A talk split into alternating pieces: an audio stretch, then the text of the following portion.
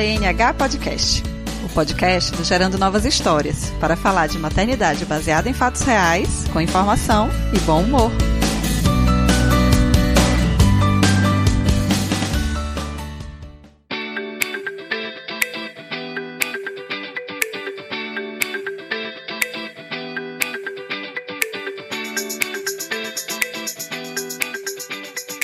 Bem, gente? Eu sou Dayana Almeida, para quem está chegando aqui pela primeira vez, sou consultora de amamentação. Então, a gente vai ter esse papo hoje com Lu Pimentel, falando sobre o sono dos cuidadores, porque a gente acaba falando muito sobre o sono dos bebês, o que é, que é esperado, enfim. E a gente conversa pouco sobre o sono da família em geral. Então, a gente vai conversar hoje com Lu sobre isso. Deixa eu convidar a Lu para a gente começar a conversar Oi, Lu, bem-vinda, meu amor. Oi, Dai, boa tarde.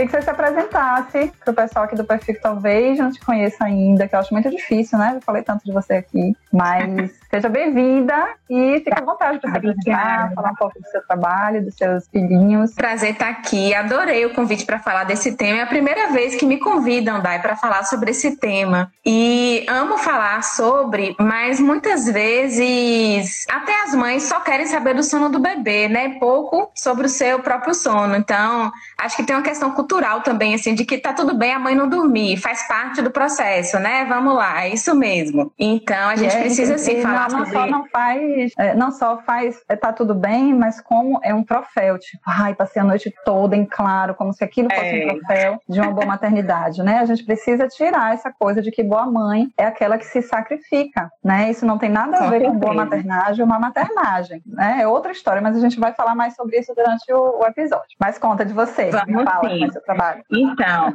eu sou Lu Pimentel, né? Meu nome é Luciana, mas acaba que todo mundo me conhece por Lu Pimentel. Sou mãe de dois, de Miguel, que tem cinco anos, e de Davi, que está com um aninho. Minha graduação é enfermagem, né? Eu sempre trabalhei, gostei muito de trabalhar com saúde da mulher, com saúde da criança, na área de saúde coletiva. Cheguei até a fazer mestrado nessa área, né? Sempre gostei muito de ensinar também. E depois que Miguel nasceu, eu tive muito desafio com relação ao sono dele. E apesar de ser da área de saúde, de gostar de ler, de estudar, eu nunca tinha lido nada sobre sono, não tive nada na graduação sobre isso, escutava muito pouco falar sobre o tema, né? E há cinco anos não existia esse boom de informações que existe hoje com relação ao sono. Então, o que a gente encontrava aqui na internet era relato de mães, na maioria blogs, né? E aí a gente recorria aos livros. E ler livro no puerpério não é uma tarefa fácil, né? Mas mesmo assim, fui a louca dos livros por um tempo, de Elizabeth Pantley até a As Soluções para a Noite Sem Choro, né? É o livro, a referência para sono que eu mais indico. E o outro acho que eu deletei mentalmente porque não fez nenhum sentido. Aqueles Nana Neném, aqueles outros. É, exatamente. O Nana Neném. O Nana Neném, exatamente. Eu vou te contar que o único livro que eu li no puerpério foi Soluções para a Noite Sem Choro. No auge do meu desespero, eu fiquei fazendo aquelas planilhas, contando quantas horas eu acordava, quanto tempo ficava, para ver a evolução do sono. Enlouquecida, foi o único livro que eu li. Mas é maravilhosa. Isso, é, é maravilhoso. Ele só é um pouco difícil de implementar, né, Dani? Toda mãe que tem essa sistemática de prestar atenção, de usar planilha, que tem essa facilidade. É então, muita mãe tem dificuldade né? então, de praticar. Aquilo ali foi uhum. para mim. para você fez sentido, né? Então, nesse processo, eu comecei a ler, estudar e acabei apaixonando pelo tema e busquei formação profissional nessa área. Então, eu fiz a formação em consultoria do sono, depois, eu fiz a formação em neurociência do sono infantil e em biologia do sono é, pela USP, né? Então, eu fiz duas formações na área do sono infantil e essa de biologia do sono foi um curso genérico. Então, assim, foi lá que eu aprendi muito da fisiologia, do que está por trás dessas informações que chegam para a gente, assim, normalmente, né? Da ciência do sono mesmo. E o sono hoje é uma ciência, fala-se sobre sono não só de crianças, né, e de mães, mas da importância do sono para a vida, né, para a manutenção da vida. Então, é um tema que vem sendo estudado há algum tempo, mas muito pouco de literatura a gente encontra, né, se a gente for buscar por mais de 20 anos. Então, a maioria dos estudos são estudos recentes recentes, de 20 anos para cá, né, descobrindo quanto o sono é importante para a nossa saúde, apesar de a nossa cultura ainda supervalorizar, perder sono, né? Como se dormir fosse sinal de preguiça, de horas inúteis, né? Então a gente ainda tem essa questão cultural aqui, mas já se sabe o quanto o sono é imprescindível para a manutenção da saúde, né? Para a manutenção da vida e principalmente de, da vida de uma mãe que é responsável por outra vida, né? Com certeza. E isso que você fala, Lu, é tão importante essa questão cultural, porque não só pelo sono, mas a gente tem que rever tudo isso, né? o quanto que vai contra a nossa fisiologia essa cultura da produção é, constante, né? A gente é moldada para se sentir inútil, para se sentir preguiçosa, para sentir que não está fazendo nada, quando a gente está respeitando o nosso ritmo biológico, né? Isso é muito Exato. sério, para mim ficou muito claro agora na pandemia, que eu fui obrigada a dormir pouco, então uhum. foi algo muito difícil para mim e acabei me adaptando a isso. E a gente tem que entender que o objetivo não é se adaptar a uma condição extrema. O objetivo é a gente uhum. respeitar o nosso, o nosso fisiológico, né, para que a gente tenha uma vida saudável e o sono, como você falou, é fundamental para tudo. E tirar essa coisa de que a mãe só é a boa mãe se ela perde sono. Então é isso. Eu acho que a primeira coisa que a gente tem que desmistificar é isso. Qualidade de maternagem não tem nada a ver com qualidade ou, ou, falta de qualidade de sono. Mas existem especificidades nesse período da vida em que a gente tem um bebê pequeno e é sobre isso que a gente vai falar aqui. Uhum. Não quer dizer que, ah, então eu vou conseguir dormir oito horas por noite todas as noites com o bebê recém-nascido, porque a gente precisa ter as expectativas alinhadas, né? Isso não vai estar existindo começa logo com esse spoiler, né? Mas existem coisas específicas que vão ser dessa fase, que é isso que a gente vai conversar. Mas antes da gente alinhar sobre isso, que vai ser específico da fase, é, eu acho que é importante a gente falar sobre como é o sono fora do puerpério, né? Sem ser no pós-parto, sem ser com um bebezinho pequeno. Como é que deve ser, né? Como é que é fisiologicamente o nosso sono? Né, o sono do adulto. É, falando assim de forma bem simplificada, né, para ficar fácil da gente entender. O nosso sono ele acontece em forma de ciclos, né? Então ele, é, quando a gente dorme, é, há a falsa impressão de que nada está acontecendo ali. Quando na verdade, no momento em que a gente adormece, né, o corpo físico espera-se, né, que ele relaxe e nesse momento, várias coisas estão acontecendo no nosso corpo, principalmente no nível cerebral. Então, para a gente entender como é esse ciclo, né? Ele tem um tempo de duração, geralmente o sono do adulto, ele dura de 90 a 110 minutos. Dentro desse intervalo de tempo, a gente tem principalmente tem duas fases principais que se destacam, né? Então, tem a fase de sono profundo, que é a fase não REM, e a fase de sono mais leve, que é a fase dos sonhos, né? Que é a fase do, do da, a sigla em inglês é REM, que é movimento rápido dos olhos. E essa fase de sono profundo não REM, ele é subdividido em três fases, né? Que eles falam N1, N2 e N3. Então, no momento em que a gente adormece, vem a fase N1, que é aquela fase do sono bem leve, né? Então, se qualquer coisa você desperta, às vezes você ainda escuta um ruído bem de longe, né? Você está no processo de adormecimento. Depois você vem para a fase do N2, em que o corpo relaxa ainda mais, a respiração começa a ficar ritmada, né? Os músculos relaxam. E vem a fase do N3, que é a fase de sono profundo. Então, é nessa fase do sono profundo que o relaxamento do corpo, né? Ele acontece é, de forma global, todos os órgãos, né, da cabeça aos pés, e o cérebro entra numa fase de ondas mais lentas, assim, né? Então, é ali em que os principais hormônios são secretados, hormônio do crescimento, por exemplo, hormônios da saciedade, um pico de produção da melatonina, né? Então, tudo isso acontece nessa fase de N3. E a gente fala, ah, para que eu preciso de hormônio do crescimento se eu não cresço mais, né? Só para os lados agora. É, o hormônio do crescimento é importante não só para as crianças e bebês, né? Então, são os hormônios do, do crescimento que é, auxiliam em toda a renovação celular do nosso corpo. Então, a gente sabe que em determinado tempo algumas células morrem, outras precisam vir, né? Então, toda a vitalidade das nossas células e dos nossos órgãos precisa de, dessa qualidade do sono, né? Então, ter um ciclo completo de sono e numa noite inteira de sono, espera-se que a gente tenha de 3 a 4 horas, é, ou de 3 a 4 ciclos de sono, né? Então, esse ciclo acontece, né? N1, N2, N3, fase do sonho se completa completa, vem outro ciclo, mais um ciclo. E essas fases que acontecem dentro desses 90 a 110 minutos, elas não são iguais durante uma noite inteira de sono. Geralmente, uma noite inteira de sono ideal para um ser humano é de 6 a 8 horas. Existem muitas variedades individuais, tá? variações individuais, né? Então, no início da noite, geralmente a gente passa mais tempo em sono profundo e no final da manhã, mais tempo em sono REM. Então, no sono profundo, o nosso corpo se regenera, se restabelece para a gente acordar com vitalidade. E na fase dos sonhos, todas as informações são processadas. Então, tudo aquilo que a gente aprende, que a gente comunica, nossas relações, né? Tudo isso é processado na fase dos sonhos. Então, ter ciclos de sono muito interrompidos ou ter menos ciclos de sono do que eu precisaria, né? Então, isso aí vai trazendo efeitos deletérios para o nosso corpo, né? E aí a gente pode entrar, não sei se você tem alguma consideração sobre isso, daí a falar sobre os efeitos a curto, médio e longo prazo, né? De ter esse ciclo de sono afetado por muito tempo. Você falou agora, Lu, dessa questão do, dos hormônios do crescimento, né? E a gente entende que as nossas células se renovam o tempo inteiro, os nossos órgãos estão se renovando, né? A gente não é a mesma pessoa no decorrer dos anos, a gente é toda inteira renovada. Só que eu Exato. sempre digo que durante a pandemia eu, eu envelheci uns 5 anos, de verdade, assim. O meu rosto envelheceu uns 5 anos e eu percebo porque, assim, o meu cabelo não me incomoda. Eu adoro ser grisalha, fico torcendo para ele ficar mais grisalho ainda, mas estou lutando para lidar com este envelhecimento facial. E eu sempre sabia dessa relação, né? A, a falta de sono envelhece. Eu acho que fica muito claro agora quando a gente pensa que é durante o sono que acontece essa renovação, são liberados os hormônios que vão ajudar nessa renovação e na importância disso, né? Essa coisa da produção da nossa sociedade, o sono ele não é respeitado, a gente tem que estar ativo e produzindo o tempo inteiro. E isso obviamente traz consequências, né? Não, com certeza, Dai. E isso, assim, a, a, comunidade científica que estuda sobre sono luta muito contra isso, assim, né? E, e, hoje em dia a gente tem muito profissional, assim, da área de marketing, de produtividade, de estudo, que prega você acordar quatro, cinco horas da manhã, porque você tem que ser super produtivo.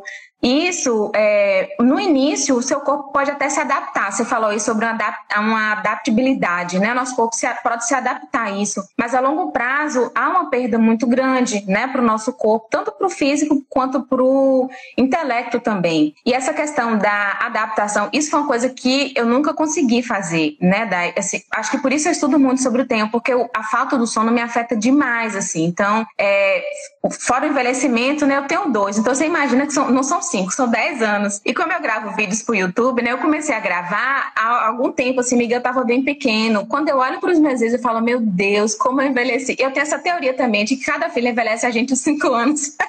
Porque no início é inevitável você perder noite de sono, né? É comum, é, faz parte do processo, a gente perde. assim, é, filho adoece, tem o dia da vacina, né? Tem um monte de coisa que acontece. É, mães perdem mais sono, né? Isso é evidente. É fundamental a gente entender também que essa falta de sono durante a maternidade, ela é prevista fisiologicamente. Ocorrem uhum. alterações no corpo da mulher, né, durante, porque assim, a gente entendeu como é o sono em geral, a gente falou um pouco sobre como essa cultura da gente é deletéria, no sentido de que a gente precisa se mudar essa cultura. Do mesmo jeito que você, você citou, né? Ah, tem muita gente trazendo essa coisa do durma, é, produz enquanto eles estão dormindo, né? Chega um dia de, uhum. né, onde eles não vão chegar, enfim. Tem muita gente indo na contramão, indo na mão Sim. do slow, né? De respeitar o seu ritmo, de respeitar o seu tempo, de valorizar os períodos de ócio, de valorizar os períodos de descanso. Acho que isso é fundamental. Mas a gente uhum. agora está falando falando com mães mais recentes. Eu imagino que tem um monte de gente aí desesperada com falta de sono. E eu acho que é importante também a gente falar como o nosso corpo, do mesmo jeito que ele se adapta a essa cultura louca, por exemplo, eu estou adaptada a dormir 5 horas por noite. Não é bom, quero me adaptar a dormir mais horas. Isso está no meu planejamento mesmo, sério, real, porque isso é uma questão de saúde. Mas a gente se adapta para além da maternidade. Durante a maternidade, a gente tem uma adaptação fisiológica mesmo do corpo, né? Então, tendo entendido como é o sono em geral, vamos agora falar o que é que acontece, né, para que nosso sono, durante o período de maternagem e de amamentação, ele seja realmente diferente e a gente sobreviva a essa fase, né, de passar dois, três anos sem dormir uma noite uhum. sem interromper. Eu achei muito engraçada uma pergunta que você recebeu, daí você me passou assim, quando Isso. é que eu vou voltar a dormir? E ela colocou até as risadas, assim, a minha teoria enquanto mãe é que a gente nunca mais vai dormir como a gente dormia antes de ter filhos, porque antigamente, assim, eu, eu, eu deitava, dormia numa posição e às vezes eu acordava sete, oito horas depois na mesma posição, ou seja, sequer eu me movia, eu tinha um sono muito profundo. E isso é a primeira adaptação que o nosso corpo faz quando a gente é mãe, assim. Inclusive, eu tinha esse medo, falar, meu Deus, eu vou ter um filho, eu durmo pesado desse jeito, como é que vai ser se esse bebê acordar? Então, logo no início, o bebê ficava colado na minha cama, né, com esse medo de não despertar. E o nosso corpo se adapta a isso, né? Então, existem questões que são fisiológicas que vão além daquilo que a gente pensa, do que a gente racionaliza, porque afinal de contas somos animais também, né? Então, a gente às vezes até esquece a nossa própria natureza. Então, existem coisas que são instintivas. Naturalmente, o sono de uma mãe ele fica mais leve. Tem autores, inclusive, que falam que os ciclos de sono de uma mãe é, ele encurta um pouco mais e é, uma mãe ela consegue se recuperar com menos horas de sono do que uma pessoa normal essa própria mulher quando não era mãe ainda. Então, existem algumas adaptações fisiológicas no nosso próprio corpo, isso ainda não está totalmente desvendado pela ciência, mas até quem passa pela experiência consegue falar assim: eu antes dormia muito, quando tive filho, tive muitas questões com relação ao sono dele, dormia menos horas de sono, mas conseguia é, viver relativamente bem, apesar das horas de sono, até isso se restabelecer, né? Então, naturalmente isso acontece. O que, que a gente precisa fazer? Quais são os cuidados que nos ajudam a ter essa qualidade do sono? Porque, tá, eu já sei que eu não vou ter sete, oito horas de sono seguidas por algum tempo. Então, o que, é que eu preciso fazer? Eu preciso que a, as horas de sono que me sejam possíveis sejam horas de sono de qualidade. E aí a gente precisa usar esses conceitos de higiene do sono, de cuidados com o nosso dia a dia para que o nosso sono seja com qualidade à noite. E, inclusive. Antes de, antes de explorar claro. isso, Lu, eu queria fechar essa coisa da fisiologia, né? Porque a gente vai entrar agora, acho que na parte que está todo mundo esperando, né? Que é, uhum. tá, já sei, eu quero, mas eu quero dormir, eu quero descansar e não aguento mais.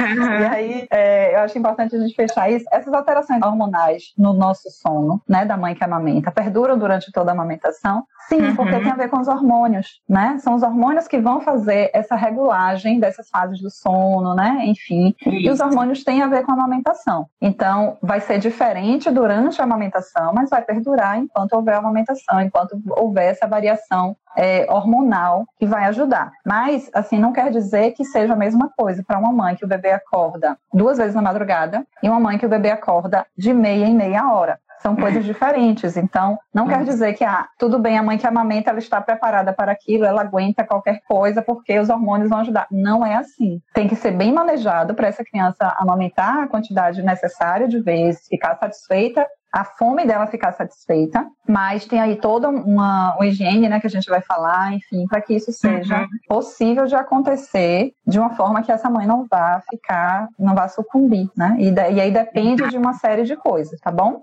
Exatamente. E aí e que é a gente vai entrar agora, né? Uhum. E é muito importante também é cada mãe se observar porque não existe uma régua que é igual para todas. E como eu atendo muitas famílias, assim, naturalmente tem mães que chegam para mim com crianças já de quase três anos que está há três anos dormindo duas, três horas por noite, assim. E a pergunta que eu não faço, obviamente, porque eu, respeito, né, cada mãe, mas internamente eu me pergunto assim, eu jamais conseguiria passar tanto tempo sem dormir bem sem surtar ou sem dar uma enlouquecida geral, porque meu corpo não suportaria. Mas ela chega para mim bem, quase no bocejo, não vejo muitas olheiras. Então, assim, ela conseguiu, é, durante todo esse tempo, até entender, porque quando uma pessoa procura um profissional, né, daí, tanto um profissional do sono, como uma consultora em amamentação, quando você percebe que aquilo chegou numa linha que você não dá mais conta. Então, assim, e essa linha aí depende de cada família. Exatamente. Tem mães que, inclusive, querem se antecipar, porque nem querem chegar nessa linha, e ótimo também que seja assim, porque existem trabalhos preventivos, né, de, de autocuidado é, como prevenção, não esperar acontecer. E já tem outras mães que chegam para mim com bebês acordando duas, três vezes à noite, mas ela, a cada despertar do bebê, ela leva uma hora para conseguir pegar no sono novamente. Então, aquele despertar para aquela mãe significa um ou dois despertares, afeta extremamente o sono dela. Ela já está um ano assim, né? Então, para a gente também, é, nós temos a tendência de sempre nos comparar e não dá para medir com a mesma régua o meu sono ou o sono da outra mãe ou da minha irmã, de quem quer que seja. Assim, eu preciso me observar como eu estou acordando, como eu estou durante o dia, como eu estou me relacionando com, com meu bebê, como está minha produção, porque o sono também ajuda na, na, produção do leite, né? Não só o sono noturno, um bom cochilo durante o dia ajuda nessa produção. Então a gente precisa se observar e logo no início assim eu percebia claramente, quando eu conseguia dormir mais horas seguidas, não só porque eu fiquei algum tempinho sem amamentar, mas assim que esse bebê começava a sugar, eu percebia vinha esse leite bem mais rápido, né? Aquele leite, porque é a sensação de relaxamento que a gente tem, naturalmente esse leite começa a fluir, né? né? A citocina começa a fluir ali.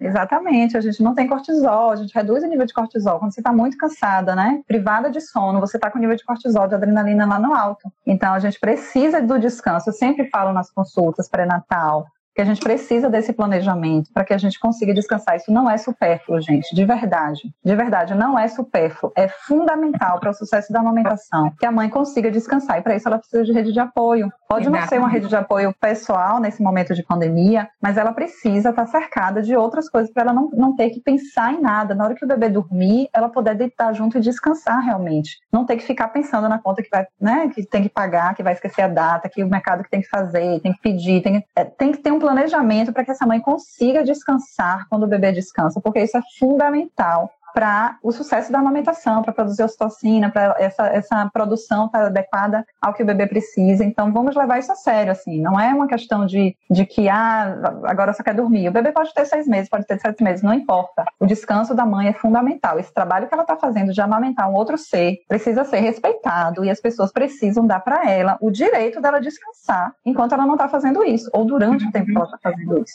E essa mãe precisa não se sentir culpada quando ela está cochilando, porque as mães têm relato relatam muito isso quando eu falo, olha, você precisa descansar. Algumas mães, inclusive, têm rede de apoio, ou tem uma mãe em casa, ou tem uma funcionária que pode ficar com o bebê, mas ela fala, Lu, mas eu me sinto tão culpada de meu filho estar em casa com outra pessoa e eu dormindo, né? Então a gente precisa desapegar dessa culpa e desapegar de dar conta de tudo, porque é impossível dar conta de tudo, do trabalho, da casa, da administração, do cuidado com esse bebê, do próprio cuidado, de todo o mercado, de administrar a conta, a casa, não dá. A gente tem que fazer escolhas, né? E a escolha nesse momento, nesses primeiros meses precisa ser priorizar a sua saúde, o seu descanso, a sua alimentação e esse bebê. Então, essa mãe precisa estar rodeada de cuidados, como você falou, né, Dé? Cuidando dos outros detalhes que são muito importantes para que essa mãe cuide de, desse mais importante e a gente entender que o mundo tá louco lá fora, mas existe esse bebê, coisas que só eu posso fazer pra, por esse bebê neste momento. Isso vai passar. Esse bebê ele vai crescer, ele vai ficar independente, ele vai para o mundo. Neste momento, só eu posso fazer isso por ele. Então, eu preciso me dar esse direito e esse prazer de de gozar desse momento mesmo, porque às vezes a gente fica com tanta culpa, com tanto pensamento, com tanta autocobrança, que a gente deixa de usufruir. Quando passa, a gente sente saudade, né? Incrível, isso passou.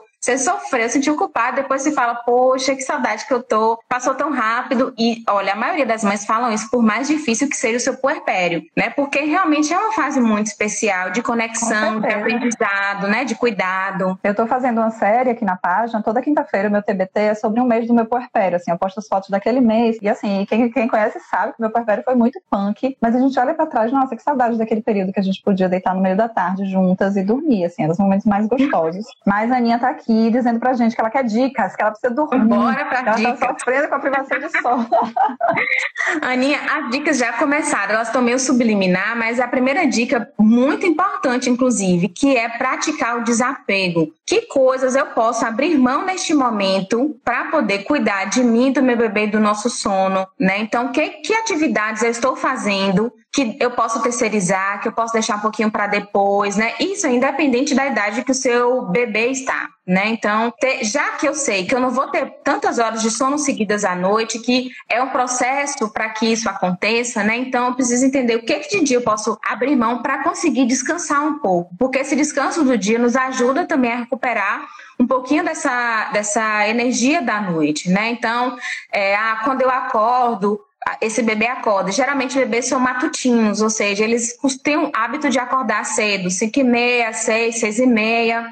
A grande maioria dos bebês não estão dormindo mais depois das 7 horas. Mas esse sono, nesse final de manhã, ainda pode ser muito produtivo para essa mãe. Então, é, esse bebê acordou, essa mãe amamentou, Outra pessoa pega esse bebê, vai entreter, ele vai conseguir ficar aí duas, duas horas e meia, depender da idade, né? No mínimo, hora e meia, se for um bebê muito pequeno, ele consegue ficar sem mamar, se é amamentação exclusiva, essa mãe pode ter ali mais uma hora e meia, duas horas de sono no final da manhã. Já ajuda muito a recuperar esse sono da noite que ficou entrecortado, né? Pelas amamentações ou pelos despertares. Então, acordou, alguém já cuidou desse bebê, né? Enquanto essa mãe pôde descansar um pouco mais. Ah, não é possível, não tem ninguém para ficar é, a depender da idade, esse bebê, logo que ele acordou, ele vai precisar fazer uma soneca. Então, que enquanto esse bebê está acordado, então é bom que esse bebê tenha uma, um ritmo para o seu dia, né? Minimamente uma rotina, que é uma sequência de atividades, para que a mãe possa se organizar. Então, assim, por exemplo, no meu puerpério imediato, né? Do segundo filho foi muito mais difícil, porque eu precisava administrar a demanda com os dois, né? Então, assim, me ajudava muito a acordar, tomar um banho. Então, assim, eu acordava, amamentava. Tinha dias que alguém podia ficar, tinha dias que não dava. Então, ele mamou, eu colocava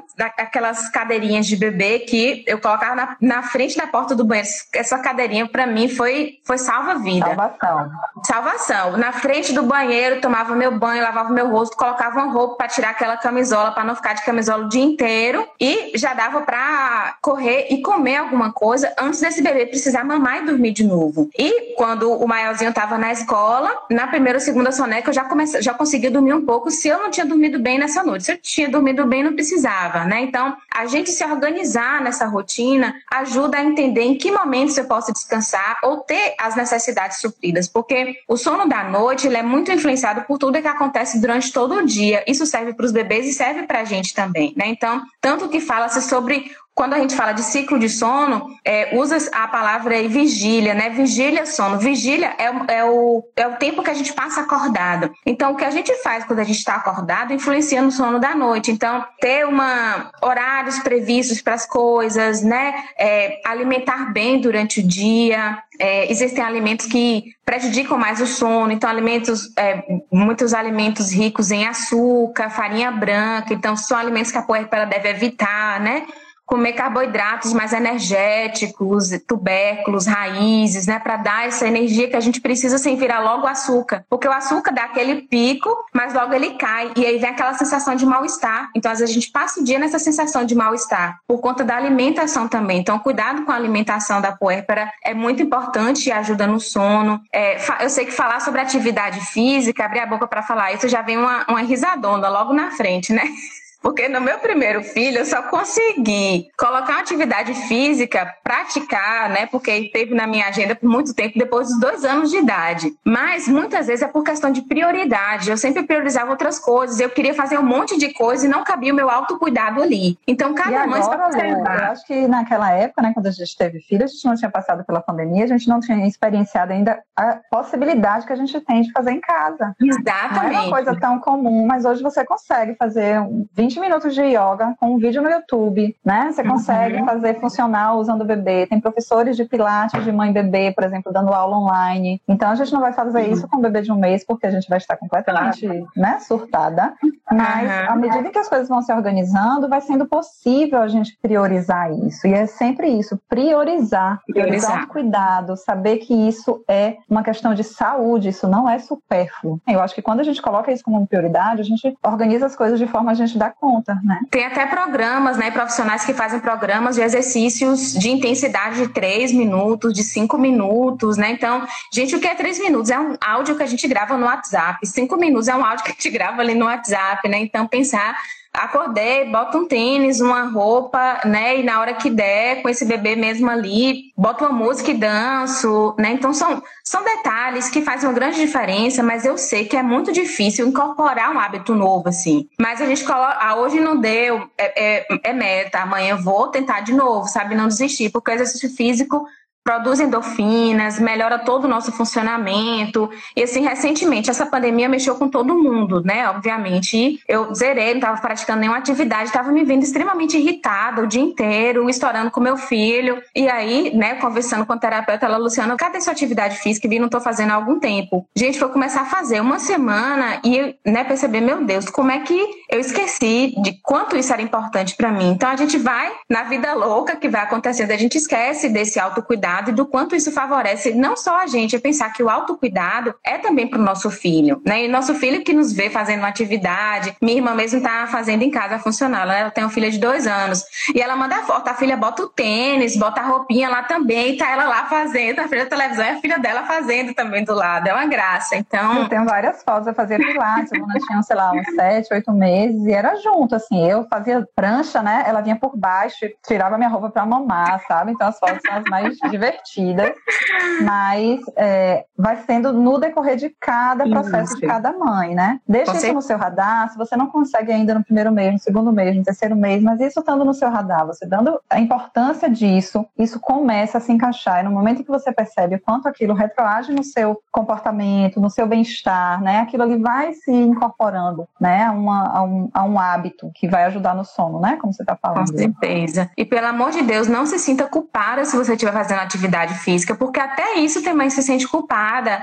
Ou escuta críticas, olha ela, deixou o filho para ir para academia, né? Olha ela, deixou o filho para fazer uma caminhada na orla. Então, a gente precisa desmistificar isso, né? Infelizmente, às vezes até pessoas da própria família fazem esse tipo de comentário, porque eu já escutei clientes minha falando isso. Ó, tô fazendo, mas escutei de tal pessoa esse, esse tipo de comentário, que aí mina totalmente a nossa autoconfiança, né? Esse benefício que essa atividade estaria fazendo. Então, escute o seu corpo, a sua necessidade, esses comentários, esses pitacos, a gente vai deixando para lá, né? Então, sempre lembre que o autocuidado, o cuidado com você mesma é também um cuidado com seu filho, né? Recentemente, eu li né, um estudo científico falando sobre como o emocional dos pais influencia no sono dos filhos. Então, é, foi feito um estudo avaliando o comportamento, o, como estava o emocional desses pais no momento de colocar o filho para dormir e como influenciava. Então, pais tranquilos, pais que estavam bem, que estavam disponíveis, que acolhiam essa criança na necessidade dela, contribuíam para que o sono dessa criança fosse melhor, tivesse menos despertares, né, fosse um sono menos agitado. Então, o científico aí mostrando para gente o quanto esse cuidado, né, nosso influencia nos nossos, é, nas nossas crianças e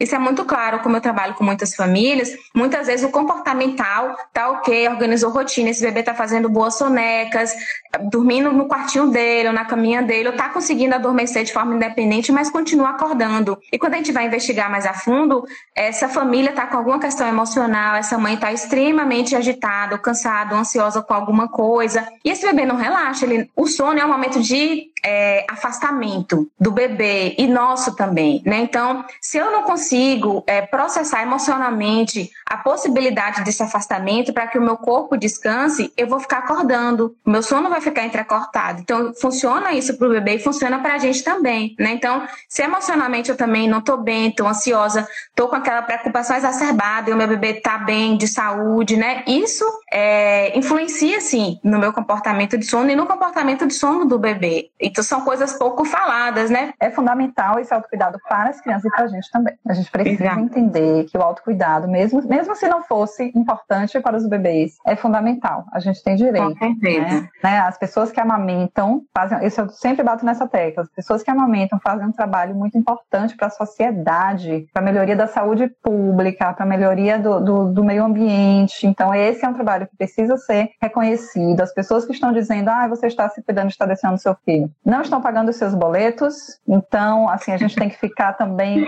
protegida disso, a gente precisa ter importância, da, da importância e ter consciência de por que a gente está fazendo aquilo, mas pouco importa o que os outros dizem, né, o que os outros estão pensando. Então, Com tenha consciência, você merece, esse trabalho que você está fazendo, merece palmas, merece reconhecimento, as pessoas teriam que estar te agradecendo por você estar tá amamentando seu filho. Então, tire o tempo que você precisar para se cuidar, para tentar dormir, para tentar descansar durante o dia, deixa tudo, deixa a pia cheia de prato, deixa a roupa sem lavar. Ninguém morre. Prioridade é o seu descanso, o seu sono. Mas vamos lá para as dicas de, da noite, assim, né? Passou durante uhum. o dia, descansa. Tem mais alguma coisa para que dá para fazer na rotina? Acho que de dia é isso mesmo, né? Você procurar ter uma rotina, se alimentar bem durante o dia, se conseguir fazer uma atividade física, ótimo. Se não, sempre que possível. É, o banho de sol é bom para os bebês, então esse momento do banho de sol é bom para a mãe também. Primeiro porque dá essa distraída então, colocar um banho de sol na rotina de vocês, ou no início da manhã, ou no finalzinho da tarde, porque a gente respira ar novo, porque a gente tem esse contato com a luz do sol e ajuda a regular a melatonina, né? Então, durante o dia, essa organização, tá?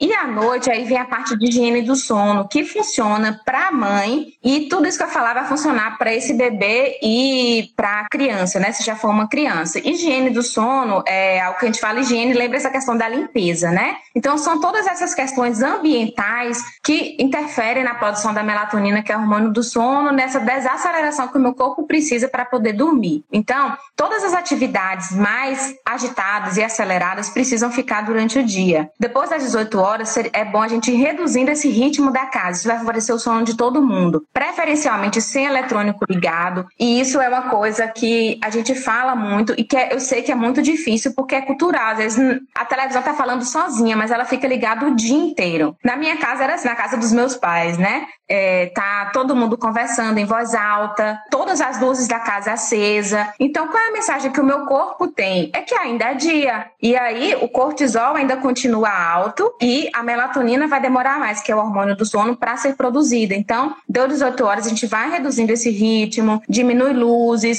evitar eletrônicos, para que esse corpo vá entendendo que está chegando a hora de relaxar e dormir. É, a, o alimento que a gente come no jantar também pode ter interferência no sono noturno, né? Então, esse cuidado com açúcares, farinhas brancas, Existem alimentos que favorecem o sono, que são alimentos ricos em triptofano, né? Então, é, raízes e tubérculos, como eu falei, né? Do, do, café da manhã a gente pode tomar, vegetais verdes. Então, tudo isso favorece também no sono noturno. É queijos, né? Para quem pode, né? Queijos. Terminou o jantar, brincadeiras calmas com as crianças e que sejam prazerosas para essa mãe também, quando a criança já é maior, tá bom? Se é um bebê, provavelmente pode, se ele já janta, né? Pode jantar, a gente já vai dormir. Se se é um recém-nascido, provavelmente essa mãe ela vai jantar e já vai colocar esse bebê para dormir, porque ele vai dormir por volta de 19, 19 e 30. E algumas famílias falam, ah, Lua, que a gente tem o hábito de jantar mais tarde. Tudo aqui, aqui em casa acontece mais tarde. E aí também tudo é uma questão de escolha. Eu quero, agora que eu tenho filhos e que eu sei de todas essas informações, eu quero e preciso manter assim. Se eu quero e preciso manter assim, as crianças precisam se adaptar a não esperar a família, por exemplo, né? Porque se uma criança, o horário ideal dela dormir dormir é, por, é entre 19h30 e 21 horas, o horário ideal para ela jantar seria por volta de 18, 18h30.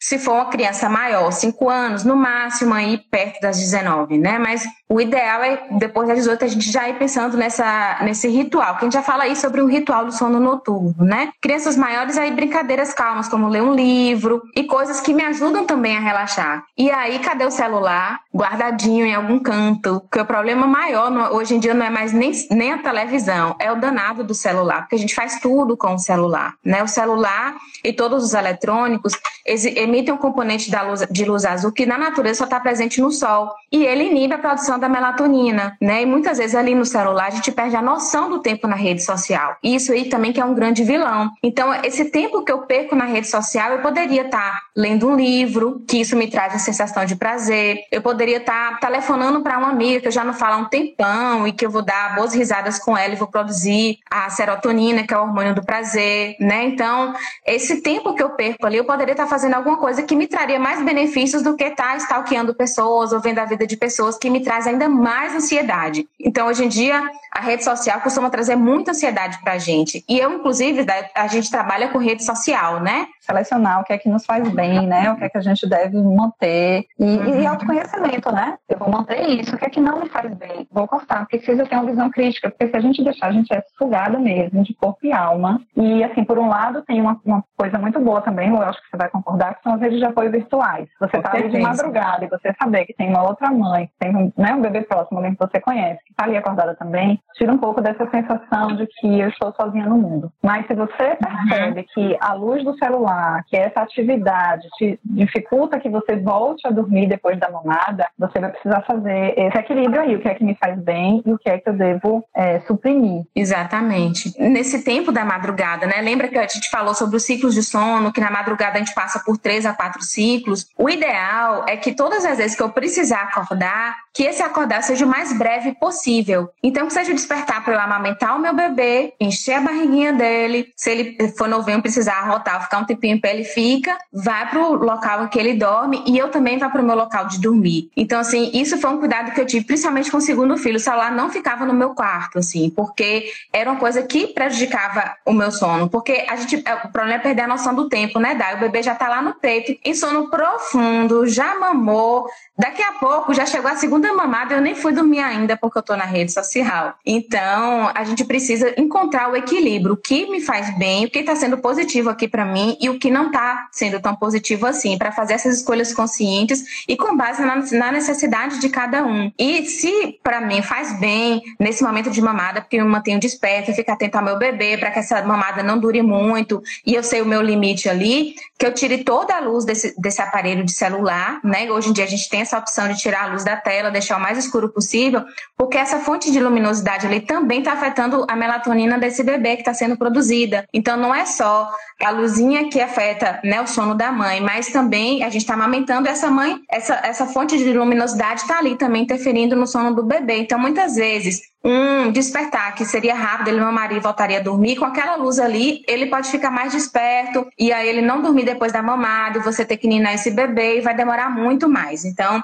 é importante essa, essa observação, assim, com relação ao eletrônico. Hoje em dia, um dos temas mais discutidos quando se fala de sono é o uso do eletrônico, porque a gente está aprendendo a fazer o uso racional desse. A gente ainda está entendendo como é a gente no meio desse mundo, a nossa geração principalmente, né? A gente nunca teve, antigamente não existia, hoje em dia existe, a gente está aprendendo ainda. Esperamos que, se a gente aprender a fazer uso racional, os nossos filhos já saibam, né? Quando eles estiverem na idade de ter um aparelho é, de telefone. Então eu penso muito nisso. O meu uso racional com certeza vai, vai influenciar positivamente no meu filho. E Carol está dando um relato interessante aqui. Ela disse que é uma regra forte lá, ela não pegar o celular de madrugada, porque ela ainda, né, se ela pegar durante a amamentação, ela não volta a dormir. E Carol uhum. trabalha com, né, conheço a minha amiga que faz a social media aqui da, uhum. GNH, e ela trabalha com isso, ela passa o dia inteiro grudada no celular, então ela imagina o, né, o esforço que ela tem que fazer para durante a madrugada Sim. ela desligar completamente. E ela inclusive perguntou, Lu, não sei se você já concluiu a parte das dicas, se tiver mais coisa. Pode, a gente porque, pode participar com as perguntas daí. Porque Carol foi uma das que, que fez a pergunta e ela, ela faz com uma compartilhada ainda.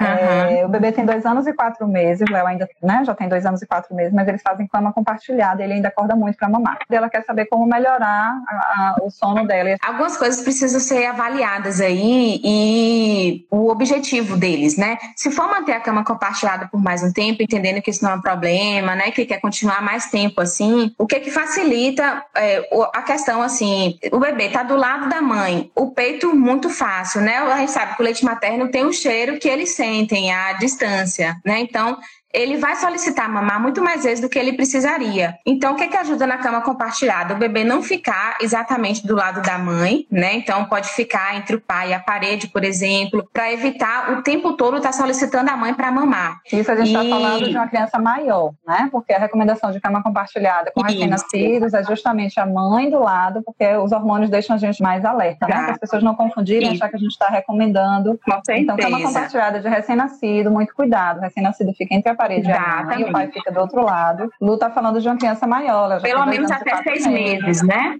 Isso. Pelo menos até os seis meses. Tudo que eu tô falando aqui é para pergunta em específico de Carol, de Carol. Né? Então, só pra gente. É a pergunta, é a resposta para a pergunta de Carol, porque tem muito disso. Existem as questões individuais que a gente tem que levar em consideração, né? Então, no caso de Carol, o filho dela já tem dois anos e quatro meses e ela sente que está mamando mais do que precisaria e que isso está interferindo no sono, porque isso também é importante. Porque às vezes está tudo bem para a mãe também, tem um filho com dois anos e quatro meses que, né, tá ali. No caso de Carol, ela já sente que isso está interferindo no sono dela, ela quer ter alguns cuidados. Então, aí para Carol ou para algumas mães que tenham condições semelhantes a isso, né? Então aí separar a distância ou colocar um rolinho de coberta um pouquinho na frente, né, para não ter esse acesso direto, assim, né? Então, dificultar um pouquinho ali. Trocar o sutiã e a blusa do início da noite, né, para evitar um pouquinho esse, esse cheiro aí com esse bebê. E quando ele acordar e pedir para mamar, isso eu sei que foi com um intervalo menor, é, procurar, mesmo na cama compartilhada, acalmar sem dar o peito. Como fazer isso? Pode ser deitar de conchinha, por exemplo. Mesmo ele reclamando um pouco, coloca ele de costas para você, faz filho, agora é hora de dormir. Não tem mamar agora, né? Então, isso é um cuidado que você pode ir trabalhando com ele, porque às vezes é só por. É só, ele faz instintivo, às vezes, né? De estar tá ali procurar, porque ele já sabe, já sente o cheiro, às vezes já vai com a boquinha aberta, assim, né? E quando é mais, se for fácil, então, o acesso. Então, são essas questões, assim. E conversar com ele durante o dia, dois anos e quatro meses, ele já entende muitas coisas. Então, pode ir falando que a mamãe precisa dormir, né? Que. É... E aí também vai muito, não sei se é o objetivo de Carol fazer fazer o desmame noturno, começar as reguladas noturnas. Então, acho que isso tem algumas questões muito individuais aí, né, Dai, que não dá para a gente generalizar assim, precisa entender muito o que que... Mas é, uma, é importante a gente saber que é possível, tá? É. Porque tem muita mãe que acha que precisa interromper a cama compartilhada para conseguir fazer o desmame, e não precisa, não, gente. É possível fazer o desmame, mesmo na cama compartilhada. Eu queria responder a última pergunta, que foi de Camila. Camila é mãe de gêmeos, mas ela perguntou se pode ordenhar o leite para uma outra pessoa ofertar. E pode pode, tá, gente? Isso é possível. A gente tem que ter cuidado com duas coisas. Uma que isso não pode ser constante, tipo, ah, eu vou ordenhar porque de noite outra pessoa dá e eu vou dormir a noite inteira, porque uhum. a prolactina tem o seu pico à noite e precisa desse estímulo na madrugada. Mais uma vez ou outra, ninguém vai morrer se você conseguir dormir e outra pessoa está oferecendo. E a forma como ofertar esse leite. Então, tem que ser ofertado de forma que não prejudique a amamentação, que não faça confusão de bicos. Então, não usar bicos artificiais, não dá na mamadeira. Essa outra pessoa uhum. precisa oferecer na colherzinha ou no copinho, né? Então, são, são formas desse bebê tomar esse leite sem prejudicar. E é possível sim que essa mãe tenha esse período de descanso, né? Seja durante o dia, seja durante a noite.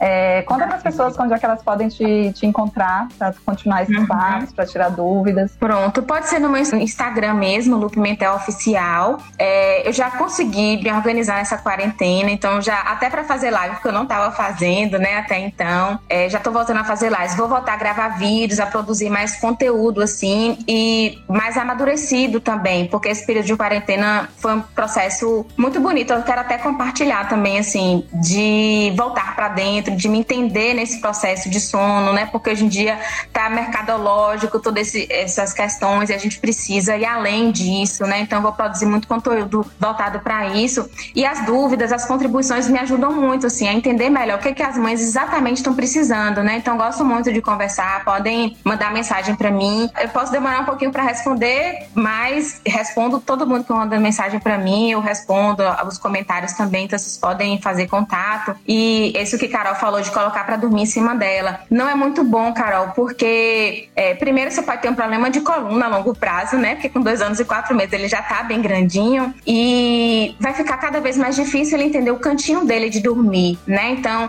é, o momento de mudar de quarto ou de cama, é, cada família deve fazer essa escolha bem consciente e, conversando, né, com, com essa criança. Mas é interessante que ela vá observando o seu espaço, mesmo que seja na cama dos pais. Esse cantinho é o cantinho que eu durmo. Eu posso dormir dormir, como é que eu me conecto com o meu sono. Então, essa é uma coisa que a gente deve buscar incentivar, principalmente depois dos dois anos, quando já esse processo de separação, ele começa a acontecer principalmente depois dos dois anos, né? Então, é interessante ir conversando para ele entender o seu espaço, entendendo que ele pode voltar a dormir sem precisar da sucção e do peito. E com essa idade é muito gostoso de trabalhar, porque eles já entendem o que a gente fala, já entendem as histórias que a gente conta, né? Então, dá para fazer isso de forma bem lúdica, assim, bem, bem gostosa. Acho que já, já vai ser até um tema para vídeo aí, viu, Carol? Olha, anota, anota que vai ser maravilhoso.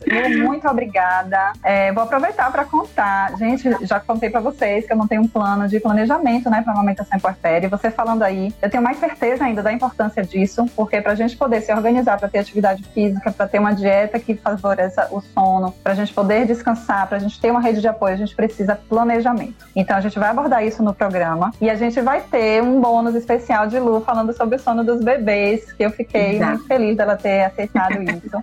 E quero convidar todo mundo que esse programa vai ter uma semana gratuita no começo dele, de 1 a 9 de outubro. Eu vou fazer uma semana de aulas falando sobre puerpério, sobre amamentação, sobre tudo que vem depois do nascimento. Porque até pra gente se planejar, né, Lu, a gente precisa saber o que esperar. E a gente chega lá só se preocupando com o nascimento do bebê e depois tudo some. Então, vou passar de 1 a 9 de outubro. A inscrição está aqui na bio para a gente falar o que é que vem depois do nascimento, para a gente poder se, se, planejar, a gente precisar conhecer isso, né? Então, convido todo mundo a participar, se inscrevam aí no link e conheçam o canal de Lu, que é muito maravilhoso, o canal dela do YouTube, ainda mais que ela está falando que vai né, colocar coisas novas. E muito obrigada a todo mundo que está aqui compartilhem a live, né, para que outras, outros cuidadores, né, outras pessoas que amamentam tenham acesso a essas dicas, a saber e principalmente a saber que precisam se priorizar e que isso é muito importante, tá bom? Beijão para vocês, Lu, muito obrigada. Muito feliz ter vocês. Até a próxima. Beijo, gente. Tchau. Tchau.